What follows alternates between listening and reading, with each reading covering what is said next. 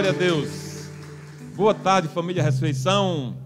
Me dá um pouco mais de luz aqui, por favor, na lateral. Na parte de trás, aquela lá de trás, por favor, acenda. Isso melhorou bastante. Sejam bem-vindos e bem-vindas. Alegria recebê-los aqui. Você também que está em casa, que decidiu não vir ao culto presencial. Aqui nós temos Bel, nós temos a irmã de Nalva, nós temos Sérgio, nosso querido Sérgio Vera, Natália, Cristina Ramos, Robertinha, é, Marluce Magalhães, a mãe da nossa ministra de louvor. Nós temos algumas pessoas nos acompanhando pelo YouTube Anglicana Ressurreição. Também aqui no nosso Instagram, está funcionando? Tá ok. Então, no nosso Instagram também está funcionando. Sejam muito bem-vindos, você que está aqui conosco, acompanhando o nosso culto pelas redes sociais. Antes da gente ler a palavra de Deus, eu gostaria de saber se há alguém aqui pela primeira vez. Por favor, dê um sinal. Muito bem, sejam bem-vindas. Sejam muito bem-vindas. Tem mais alguém? Muito bem, para vocês que vêm aqui pela primeira vez, eu sou o Bispo Márcio Simões, é uma alegria recebê-las. Ah, nos nossos corações e as portas estarão sempre abertas para receber vocês. Porque nós somos Anglicana Ressurreição? Somos uma família para pertencer, é assim que nós nos conceituamos, assim que cremos que Deus quer que nós sejamos. E toda família tem suas virtudes e tem seus defeitos, e é claro que nós não seríamos exceção à regra. Nós também temos defeitos, mas uma das nossas virtudes é acolher bem, receber bem, venha de onde for, nós damos as boas vindas. Então eu quero ler a palavra de Deus contigo hoje, sem perda de tempo, nós temos o limite das 18 horas. A palavra hoje está em Efésios capítulo 2, versos 18 a 22, vai estar na sua tela. Você pode acompanhar, você pode abrir sua Bíblia, fazer suas anotações. Efésios, capítulo 2, versos 18 a 22, diz assim a palavra do Senhor: Pois por meio dele, Jesus, tanto nós como vocês temos acesso ao Pai por um só Espírito. Portanto, vocês já não são estrangeiros nem forasteiros, mas concidadãos dos santos e membros da família de Deus, edificados sobre o fundamento dos apóstolos e dos profetas, tendo Jesus Cristo como pedra angular, no qual todo edifício é ajustado e cresce para tornar-se um santuário santo no Senhor. Nele, vocês também estão sendo edificados juntos para se tornarem morada de Deus por seu Espírito. Esta é a palavra do Senhor, nós damos graças a Deus. Você pode sentar Vamos orar, pedir a direção do Pai para o entendimento dessa palavra. Deus, nós te damos graças, Senhor, porque sabemos que é da tua vontade que nós compreendamos a tua palavra. Não apenas uma compreensão intelectual, mas uma compreensão no espírito. Porque o Senhor é espírito. E o Senhor quer que nós entendamos aquilo que o Senhor tem para nós no Espírito. Então, vem Espírito Santo e nos abençoa nessa tarde, para que nós possamos compreender a palavra e não apenas compreensão intelectual, mas vivê-la para a glória do teu nome. Em nome de Jesus, eu creio que essa é a tua vontade para nós hoje. Que as palavras da minha boca e o meditar do meu coração sejam sempre agradáveis na tua presença, Senhor, rocha minha e redentor meu. Amém. Amém. Queridos, vamos lá. Estou olhando aqui para a gente não passar do tempo. Muito bem, uma família para pertencer é nosso, o nosso tema da série do mês de maio, porque nós estamos preparando a igreja para a recepção de novos filhos no final deste mês. Ou no sábado 29 ou no domingo 30, dependendo da quantidade de pessoas que nós tenhamos, então nós vamos fazer uma grande festa. Nós chamamos de festa do sim. É o sim que você dá a Deus, mas também é um sim que você dá à igreja. Então, é, como preparação para aquele momento e dos novos irmãos que têm nos acompanhado, já que têm frequentado, mas que ainda não confirmaram a sua vida na igreja como parte da membresia formal, você terá essa oportunidade, então nós preparamos todo mês nessa direção. Somos uma família para pertencer. Esse é o tema da nossa é, série de sermões do mês de maio. Então sejam bem-vindos a ela. Nesse tempo em que as famílias se desintegram, nesse tempo em que as famílias se separam e se divorciam por motivos às vezes injustificados, às vezes motivos banais, nesse tempo que a família é tão desgastada por uma sociedade que anda tão distante de Deus, nós, como igreja, afirmamos que a família é algo extremamente importante na nossa vida. E Deus criou dois, duas espécies de família. Isso nós encontramos também numa citação do pastor Calito Paz, em seu livro Uma Igreja Família, que ele diz assim: Deus criou somente duas instituições na terra, a família biológica e a família espiritual, que é a igreja. Mesmo sendo intensamente combatidas pelo maligno, e é, e pela sociedade hedonista, também é, elas se mantêm vivas em seu propósito divino sobre a terra. Então, se a família biológica é importante para nós, claro que é. Se a família biológica é o canal de entrada para nós chegarmos a este mundo e sermos recebidos e vivermos em sociedade, a família espiritual também o é. Em toda a terra há uma igreja, a igreja de Cristo. E em cada cidade, em cada localidade, há as igrejas locais. Nós somos uma igreja local, não somos a melhor, não somos perfeitos, não somos a única. Nós partilhamos aqui o mundo de Deus com outras tantas igrejas que também são famílias dignas de ser pertencentes a elas. Mas também não somos um ajuntamento de pessoas. Não somos apenas um mero agrupamento de pessoas que se reúnem a cada domingo ou quinta-feira ou nas células apenas para ter um momento ali de falar de Deus. Não, não é só para isso. Somos uma família espiritual. E família tem propósitos. Todos nós aqui somos parte de uma família, ou alguém já está fazendo a sua própria família, começando a sua família. A família tem propósitos. Constituir uma família, criar filhos, sustentá-los, educá-los, formá-los, tudo isso é propósito da família. Mas o que significa ser uma família espiritual? Essa é outra questão. Porque todos nós sabemos o que é uma família biológica. Mas uma família espiritual, o que significa? A festa do sim, que teremos no final do mês, é, é precisa que as pessoas que irão dar esse sim saibam o que é efetivamente uma família espiritual.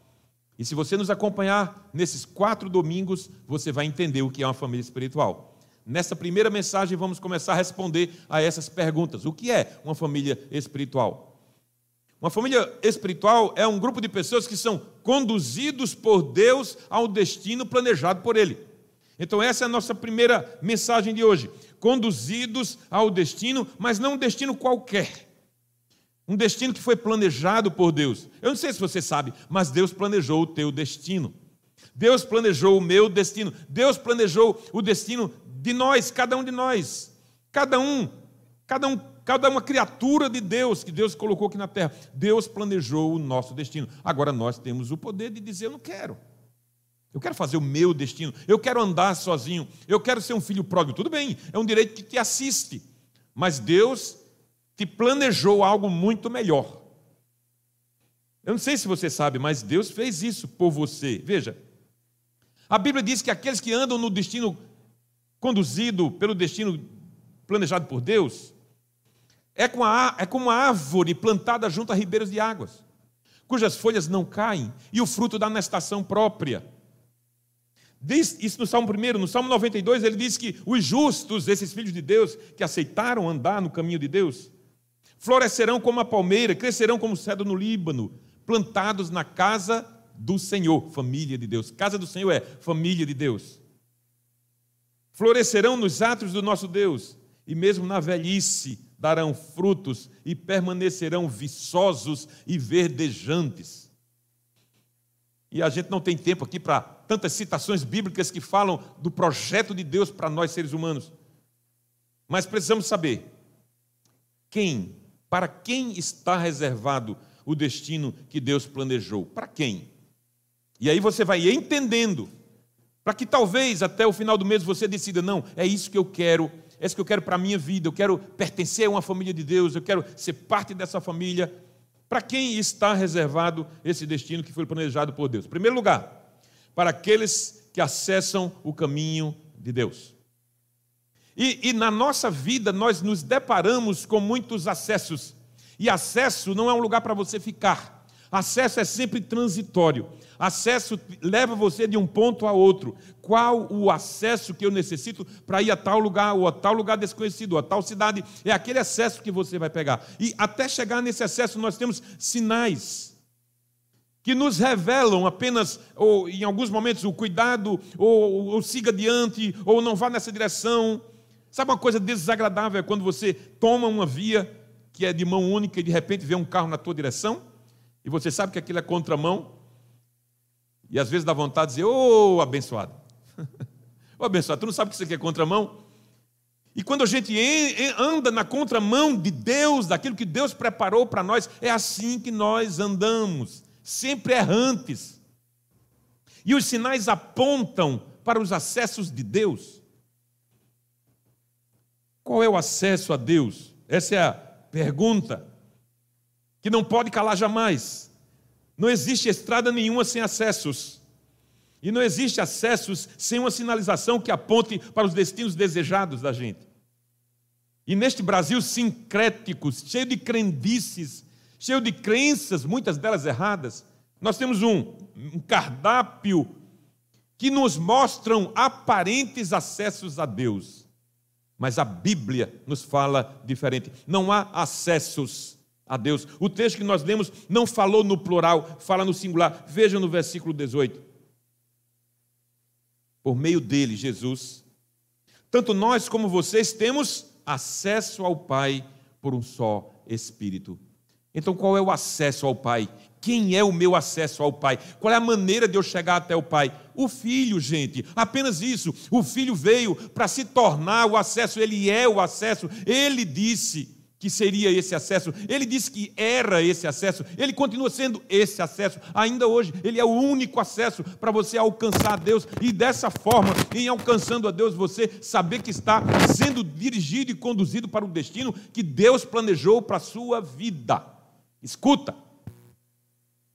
Imagine que um piloto, ao pousar em Recife, e depois de ele ter precisado chegar no momento de se decolar, e ele, em vez de alçar voo, em vez de decolar, ele decide comer um Big Mac lá no Shopping Center Recife.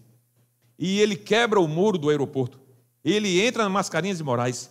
E ele chega no viaduto Tancredo Neves, todo arrebentado Todos os postes foram quebrados. Um pedaço de asa já ficou no lugar. Tem alguma chama de fogo acontecendo em algum lugar, porque ele insiste em chegar com o avião lá no shopping center para comer um Big Mac. Só que avião não foi feito para andar nas ruas, foi? Não foi feito, foi feito, foi produzido, foi planejado para voar. É isso que acontece com muitas pessoas, querem viver sem Deus e se arrebentam todo, estragam tudo. E todos os que estão ao seu redor vão sendo também danificados e estragados e desgastados com convivência insuportável de maridos, de, de, esposas, de filhos, de pais, porque insistem em viver uma vida que Deus não planejou. Sabe por quê? Porque erraram o acesso.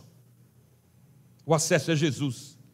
Se você quer ter a vida que Deus realmente planejou para você, o acesso é Ele. Esqueça por um momento o que é politicamente correto e olhe para a Bíblia. A Bíblia diz assim, em Atos dos Apóstolos, capítulo 4, verso 12: Não há salvação em nenhum outro, pois debaixo do céu não há outro nome dado entre os nomes, entre os homens, pelo qual devamos ser salvos. O único nome é Jesus. Jesus, apenas isso. Apenas Ele pode te conduzir ao destino planejado por Deus, ninguém mais. Isso foi Pedro que falou isso. Paulo também falou a Timóteo, ele disse: só há um Deus e um só mediador. Há um, apenas um que media, há um, há um apenas que é canal, há um apenas que liga. Um só mediador entre Deus e os homens, o homem Cristo Jesus, o qual se entregou a si mesmo como resgate por todos. Baseados em que Pedro e Paulo falaram que Jesus era o único caminho para chegar até Deus? Baseados em Jesus mesmo. Porque certa vez um dos discípulos perguntou a Jesus: Jesus, mostra-nos o caminho. E Jesus respondeu: Eu sou o caminho e a verdade e a vida, e ninguém, escuta, ninguém vem ao Pai a não ser por mim. Eu sou o caminho. Então, baseado em que os apóstolos disseram que Jesus, os apóstolos afirmaram que Jesus era o único caminho, naquilo que Jesus próprio afirmou. Estar ou entrar para a família de Deus, para a família da fé, é aceitar o acesso que se chama Jesus. Então, você que está aqui, ou você que está nos acompanhando aí nessa forma virtual de ser, e de receber a palavra de Deus. Se você ainda não se decidiu andar com Jesus, saiba hoje, é o único caminho que você pode andar com Deus e ter o seu destino é, reservado, planejado pelo Senhor, é aceitar Jesus como teu Senhor e teu Salvador. Ponto. Não há outra alternativa. Ponto final: Jesus é o caminho. Então, o destino planejado por Deus está reservado para aqueles que acessam o caminho de Deus. Segundo, para aqueles que ganharam a cidadania celestial. O destino que Deus conduz a nós está reservado para aqueles que ganharam a cidadania celestial. Eu não sei se você já teve a oportunidade, eu já tive algumas vezes de, de viajar para um outro país e, e o país para onde você vai necessita que você é, tome aqui algumas providências. Você não pode simplesmente chegar lá no aeroporto dos Guararapes e comprar sua passagem e embarcar. Não é assim. Você tem que ter alguns critérios. A primeira coisa que você faz é, é, é adquirir um passaporte. E o passaporte, quando você vai na Polícia Federal, ele já faz um apanhado na tua vida para saber se você é digno de representar a nação lá onde ele vai. Se você tiver antecedentes criminais ou alguma coisa acontecendo na tua vida, ele vai negar teu passaporte. É por isso que às vezes nós vemos um político ou um corrupto sendo tomado o passaporte, que é de propriedade da Polícia Federal, contra aquela pessoa. Por quê? Porque essa pessoa pode representar alguém erradamente lá fora, uma nação. E da mesma forma, no passo seguinte é o consulado. O consulado tem o seu critério. Eu já vi pessoas do meu lado em outro guichê sendo negado. E simplesmente a, a pessoa lá do consulado diz assim: seu visto foi negado, tente daqui a três meses. Ponto. Não tem conversa, não tem justificativa, não tem argumento. Negou, negou. Por quê? Porque lá é um outro estilo de vida, lá é um outro comportamento, lá são novas leis. Ou você se adapta, ou ele vai te deportar. Então, quando a gente entra na família biológica na terra, a gente ganha uma cidadania terrena. Mas quando a gente aceita Jesus, acessa o caminho, a gente ganha a cidadania celestial. Então, isso quer dizer o quê? Estilo de vida. Não basta eu acessar o caminho, não basta eu conhecer Jesus, é preciso viver no modelo de Jesus, no modelo que ele apresentou. Aquele que está em Cristo é uma nova criação. As coisas velhas passaram, tudo se fez novo. Então eu preciso andar com uma cidadania que não é mais terrena, é celestial. Paulo disse: Vós que ressuscitastes com Cristo, buscai as coisas que são do alto. Cidadania celestial. É assim que, que acontece. Um fato se impõe. O destino planejado por Deus para nós começa aqui agora. O destino que Deus planejou para nós começa agora. Não é aquela coisa assim, ah, quando eu morrer, eu vou para o céu e vou viver a maravilha celestial. Não, não é isso não. Isso vai acontecer sim, lá no futuro. Mas essa cidadania celestial começa aqui. É por isso que o mundo ainda está sustentado, porque Deus sustenta este mundo pela sua igreja, que está aqui, vivendo de uma forma diferente.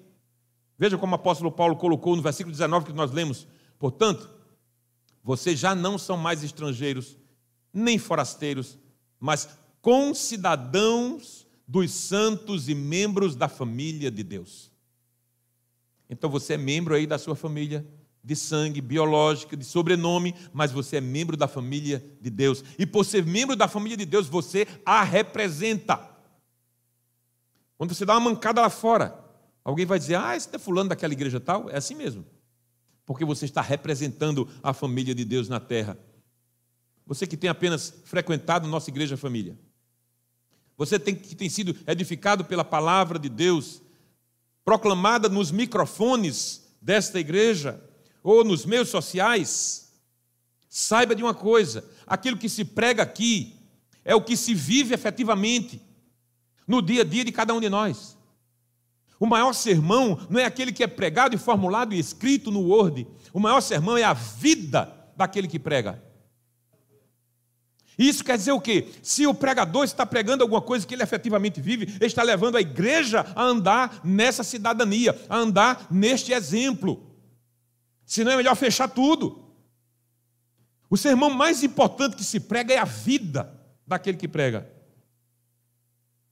Então, sabe de uma coisa, você não é estrangeiro neste lugar. Vocês que vêm aqui pela primeira vez, vocês não são estranhas, vocês são bem-vindas, vocês são acolhidas, porque essa é a casa do Pai. E a casa do Pai não é propriedade exclusiva nossa, não é de um nome, não é de um CNPJ, não é de um varado de funcionamento, é a casa do Pai aberta a todos.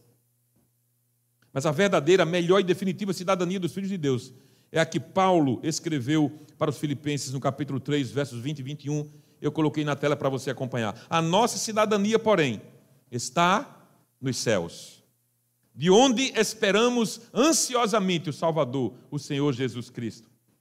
Pelo poder que o capacita a colocar todas as coisas debaixo do seu domínio, ele transformará os nossos corpos humilhados, tornando-os semelhantes ao seu corpo glorioso. Por que isso é importante?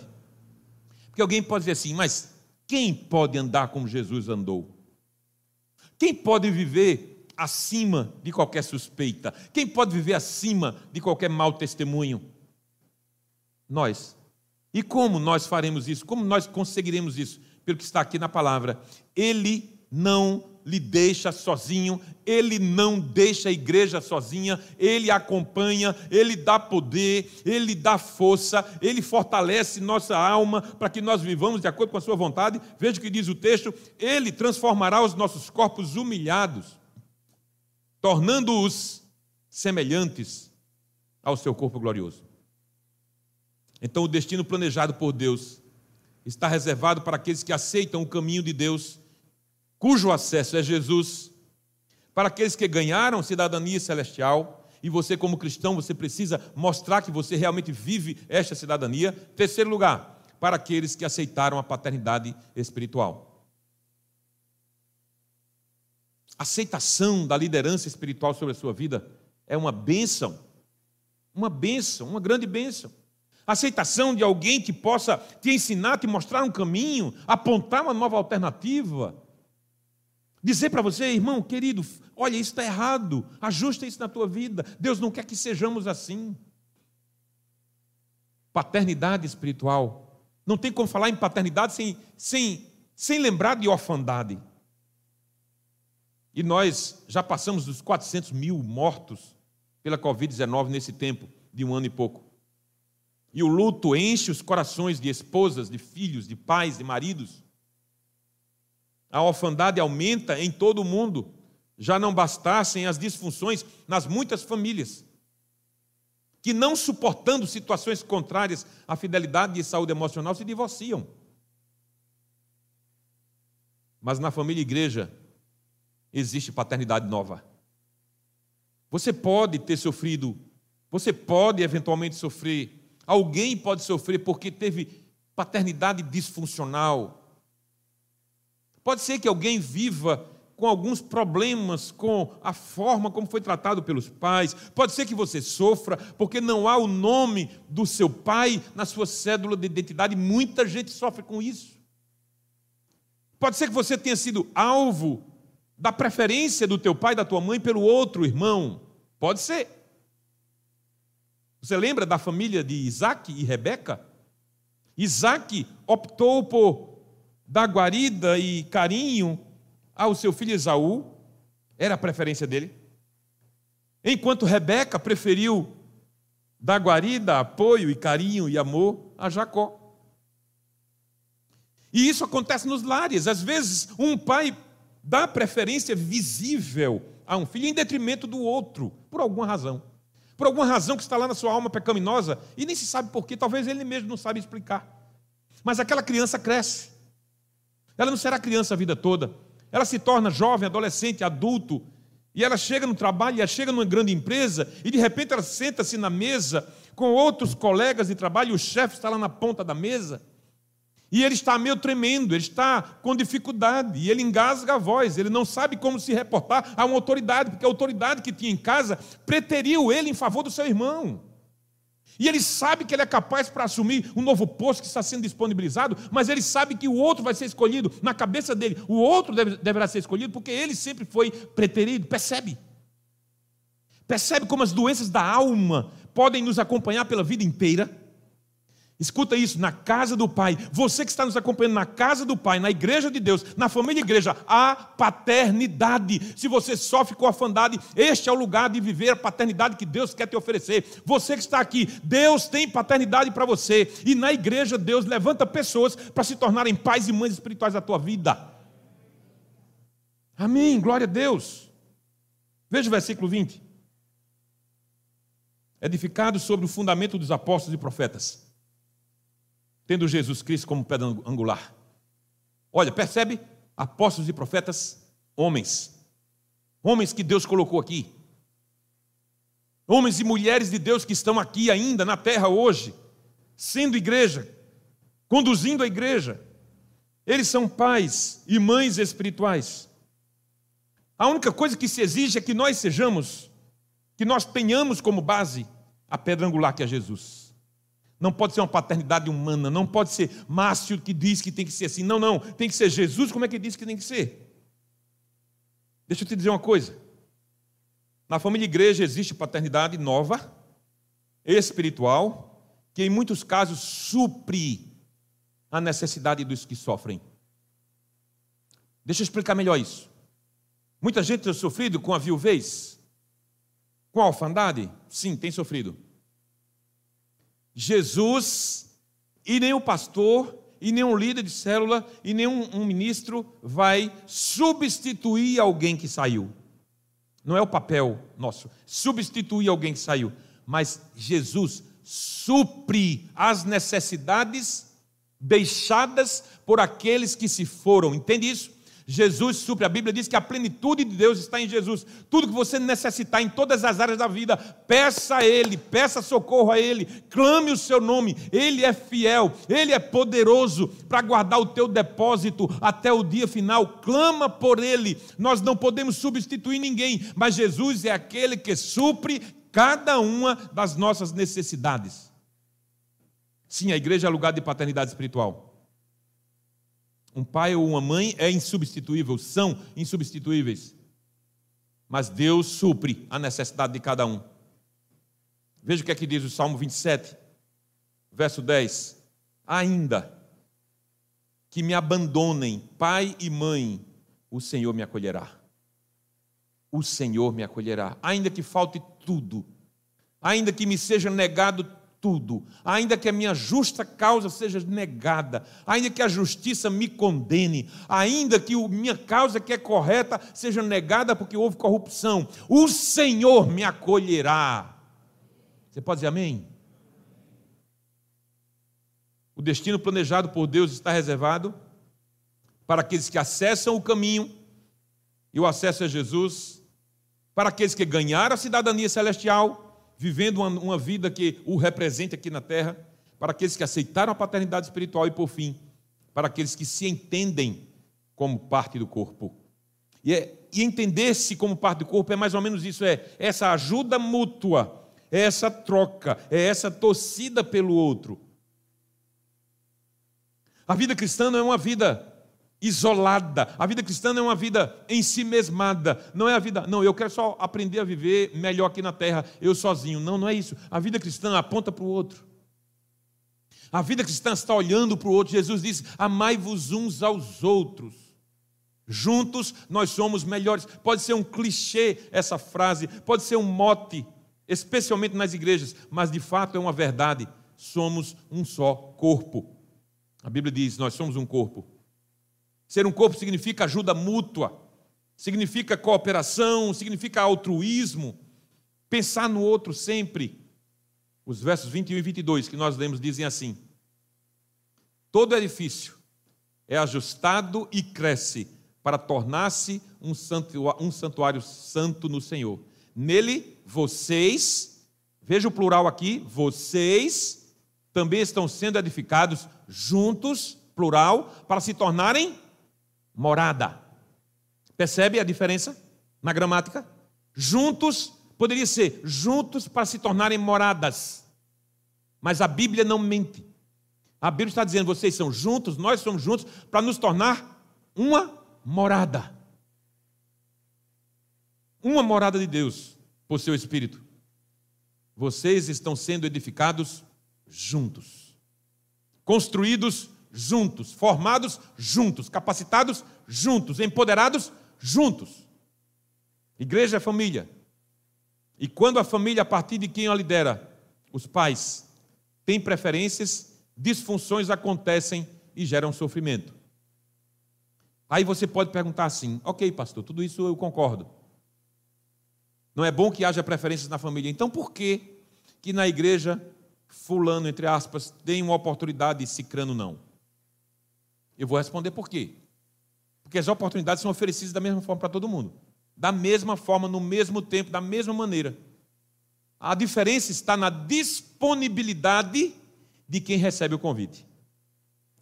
Porque quando a gente chega para alguém e diz assim, fulano, olha, eu preciso de você nesse ministério, você tem esse perfil, e aí você assim, mas eu não posso, eu não quero, eu não tenho tempo, é, eu estou muito ocupado no meu negócio, eu acordo de seis da manhã, chego em casa de oito da noite, eu não tenho tempo para isso. Ok, beleza. Deus te encheu de talentos e você nega devolver para Ele qualquer coisa. Então você vai ficando na vida da igreja apenas uma pessoa que vem, escuta e volta para sua casa enquanto outros crescem. E aí você às vezes se sente preterido. Não, você não foi preterido, apenas não houve disponibilidade da tua parte. Entenda uma coisa: a disponibilidade se sobrepõe às habilidades que eventualmente alguém tenha. Eu prefiro trabalhar com alguém que não tem habilidade em determinada área da igreja, mas que tenha disponibilidade do que o oposto. E a gente, em 17 anos de igreja, a gente já teve isso muito. Às vezes alguém talentosíssimo, mas nunca chega na hora. Sempre chega em cima da bucha. Quando precisa faltar, não avisa. Não dá para trabalhar com gente assim. Então, disponibilidade para nós é muito mais valioso do que a capacidade ou habilidade que alguém eventualmente tenha. Vocês que serão integrados à família Ressurreição. E agora que a gente tem um aplicativo, nós estamos ficando cada vez mais chique.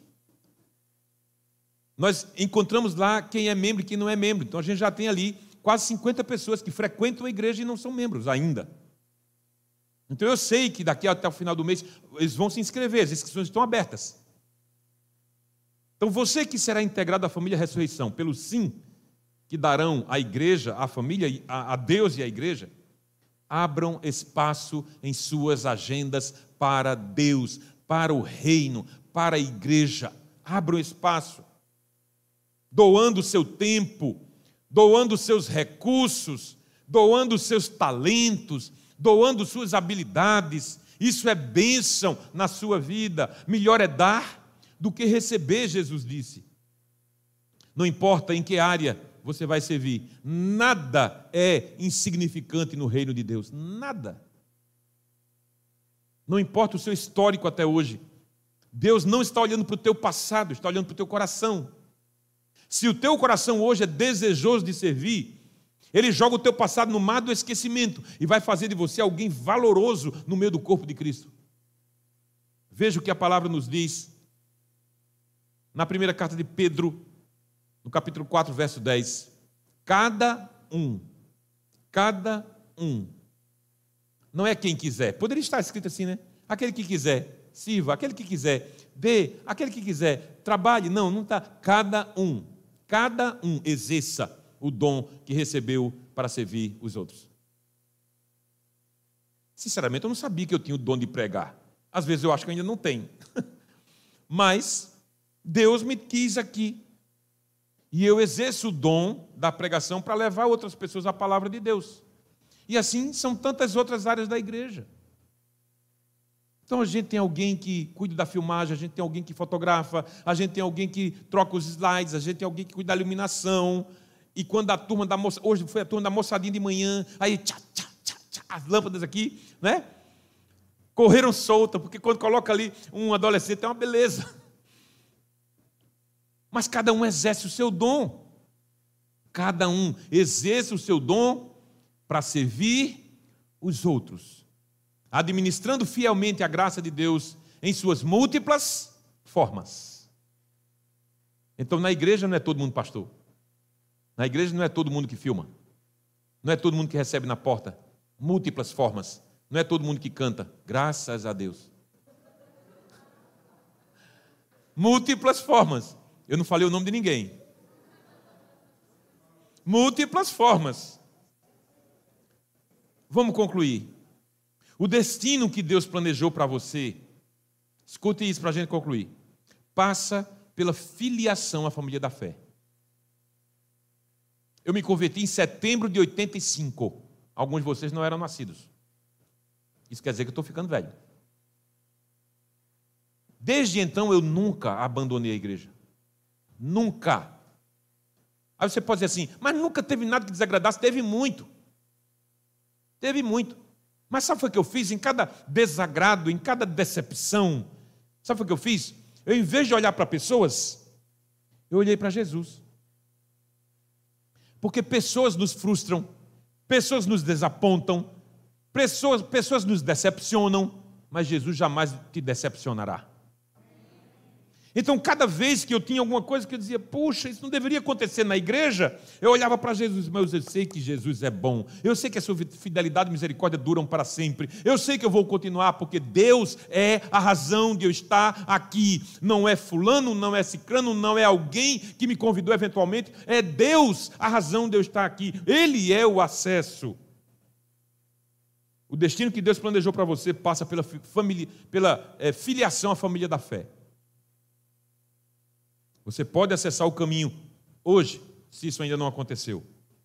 Caminho corretamente acessado, você recebe nova cidadania. Porque cidadania celestial só tem quem acessou o caminho Jesus Cristo. Assim você não será mais órfão. Porque o Pai providencia paternidade para você e você se torna parte do corpo de Cristo. Amém, queridos? Fechemos nossos olhos, oremos ao Senhor. Pai, obrigado eu sei que a tua palavra não volta vazia. Eu te peço que o Senhor conclua aquilo que sozinho eu não tenho condição de fazer.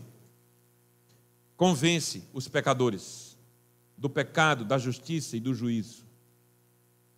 Que cada um de nós, ó Deus, tenha na, no coração e na mente uma certeza. Há sim um destino conduzido e preparado por Deus para nós e há meios de isso ser alcançado por nós. Abre o nosso entendimento para abraçar isso, aceitar isso, dizer sim a isso e viver a vida que o Senhor tem planejado para nós. Que oramos agradecidos em nome de Jesus, que vive e que reina para sempre. Amém.